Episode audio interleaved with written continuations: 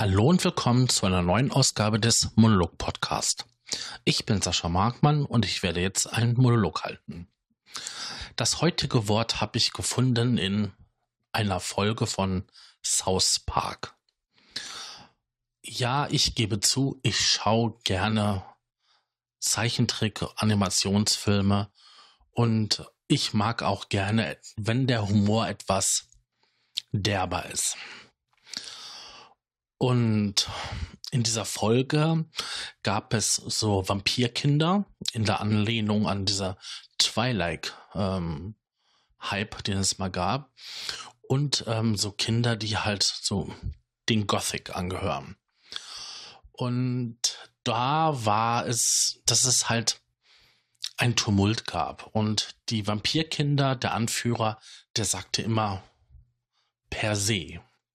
Und heute soll es halt um das Wort per se gehen.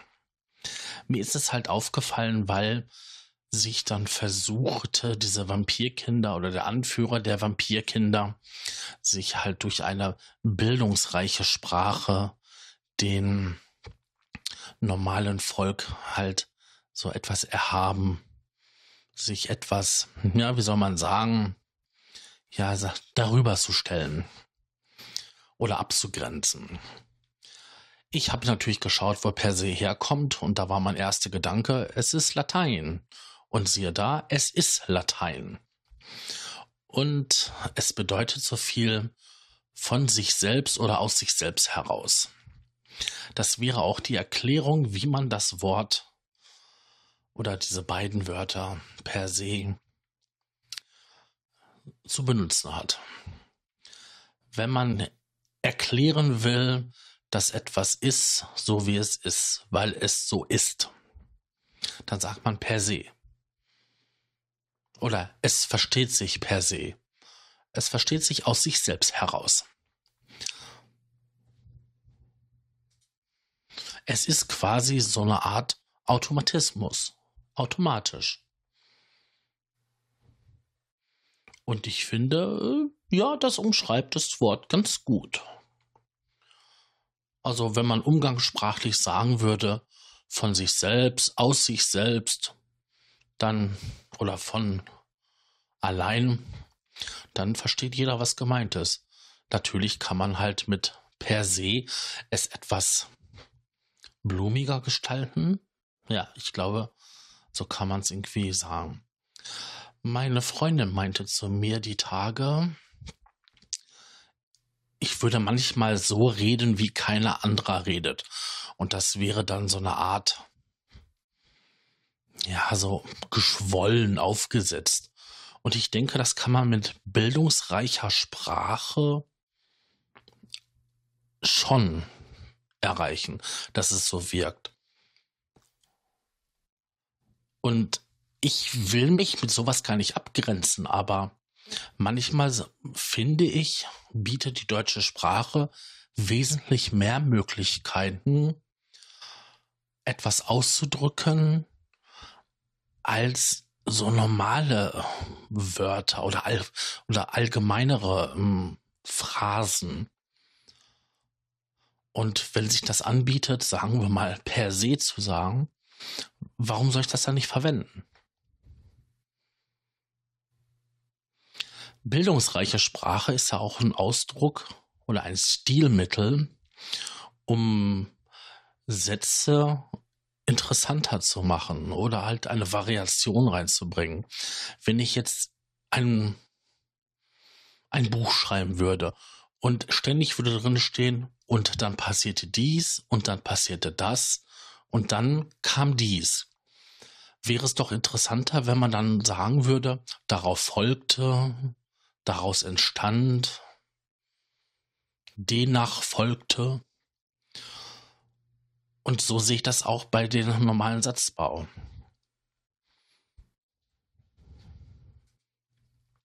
Synonyme dafür zu finden, außer durch sich selbst, für sich, an sich, ist natürlich bei per se ja ein bisschen schwierig.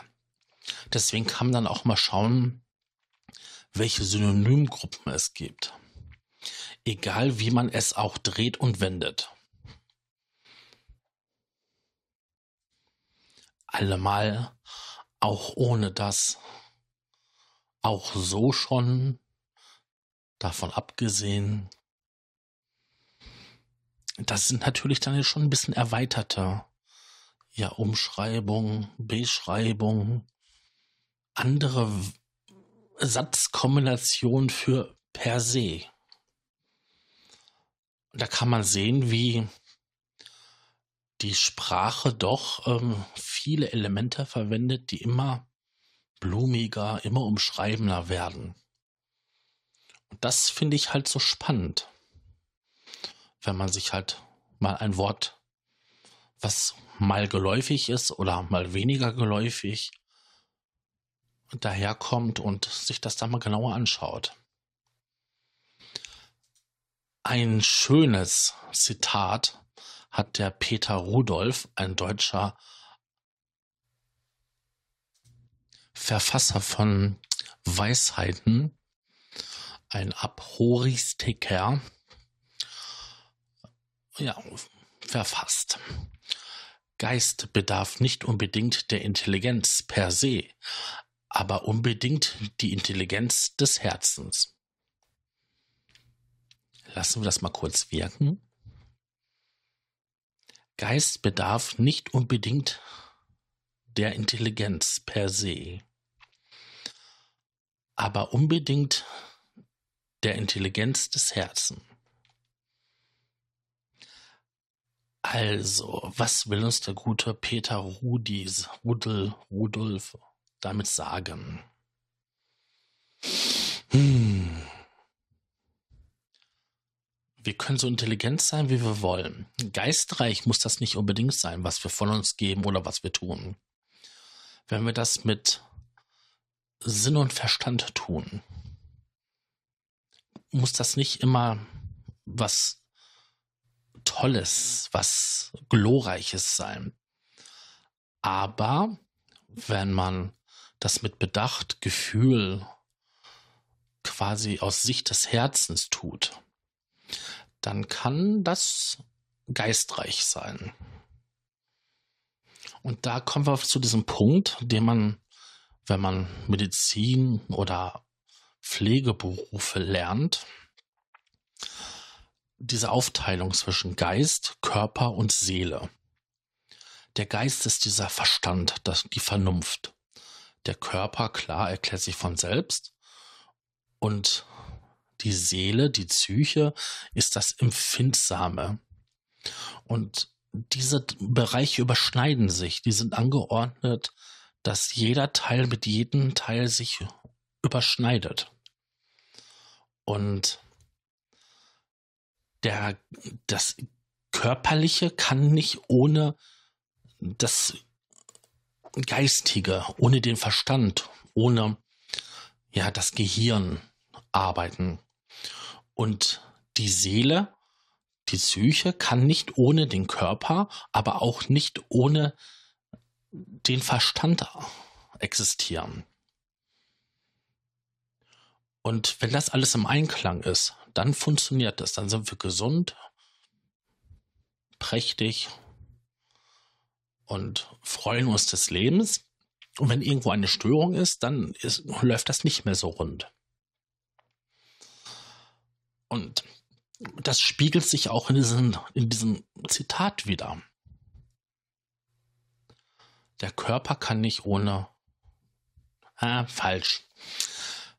Der Geist muss nicht unbedingt Verstand haben oder so Intellekt haben, wenn er nicht fühlt. Das ist die Aussage. Wenn man etwas ohne Gefühl tut, ohne Hingabe, ohne Liebe, dann muss es nicht unbedingt von hoher Intelligenz geprägt sein, was man tut. Dann ist es oft Arterhaltung, Trieb. Hm. Eher fade, eher langweilig.